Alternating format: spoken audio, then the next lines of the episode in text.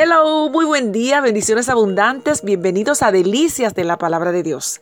Hoy, Mateo capítulo 7, versos 17 al 19. Leemos en el nombre del Padre, del Hijo y del Espíritu Santo. Así, todo buen árbol da buenos frutos, pero el árbol malo da frutos malos. No puede el buen árbol dar malos frutos, ni el árbol malo dar frutos buenos. Todo árbol que no da buen fruto es cortado y echado en el fuego. Así que por sus frutos los conoceréis. Mateo capítulo 7 versos 17 al 19. Y para este jueves tenemos una reflexión. Manos que oran. Durante el siglo XV, en una pequeña aldea cercana a Nuremberg, vivía una familia con 18 niños. Para poder poner pan en la mesa para esta familia, el padre y jefe de la familia trabajaba casi 18 horas diarias en las minas de oro y en cualquier otra cosa que se le presentara. A pesar de las condiciones tan pobres en las que ellos vivían, dos de sus hijos tenían un sueño. Ambos querían desarrollar su talento para el arte, pero bien sabían que el padre jamás podría enviar a ninguno de ellos a estudiar a la universidad. Después de muchas noches de conversaciones entre esos hermanos, ellos dos llegaron a un acuerdo. Lanzarían al aire una moneda. El perdedor trabajaría en las minas para pagar los estudios de al que ganara. Al terminar sus estudios, el ganador pagaría entonces los estudios de aquel que quedara en casa, con las ventas de su obra de arte o como fuera necesario. Lanzaron la moneda al aire un domingo al salir de la iglesia. Albert Durer ganó y se fue a estudiar a la universidad.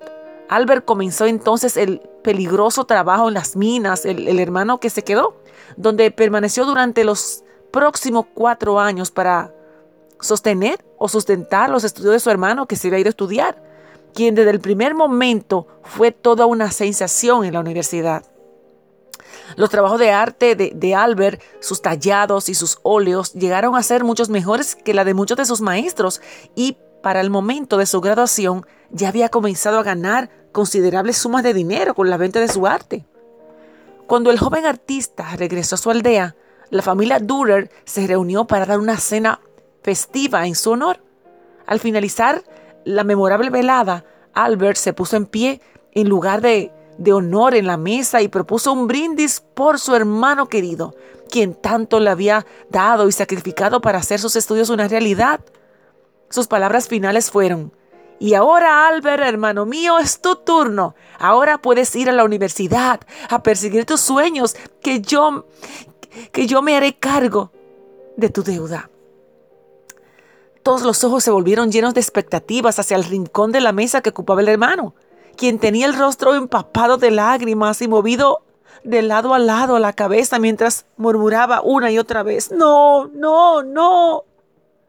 Finalmente Albert se puso en pie y secó sus lágrimas, miró por un momento a cada uno de aquellos seres queridos y se dirigió luego a su hermano y poniendo su mano en la mejilla de aquel y de aquel hermano le dijo, "Hermano, no puedo ir a la universidad, es muy tarde para mí. Mira lo que cuatro años de trabajo en las minas han hecho con mis manos. Cada hueso de mis manos se ha roto por lo menos una vez. Y últimamente la artritis de mi mano derecha ha avanzado tanto que hasta me costó trabajo levantar la copa durante el brindis. Mucho menos podría ir a trabajar con delicadas manos, líneas de trabajo con mis manos tan rústicas y tomar un pincel. No, hermano, ya es muy tarde para mí. ¡Wow! Más de 450 años han pasado desde ese día. Hoy en día los grabados, las pinturas de óleo, acuarela y tallas de, este pintor pueden ser vistos en museos alrededor del mundo.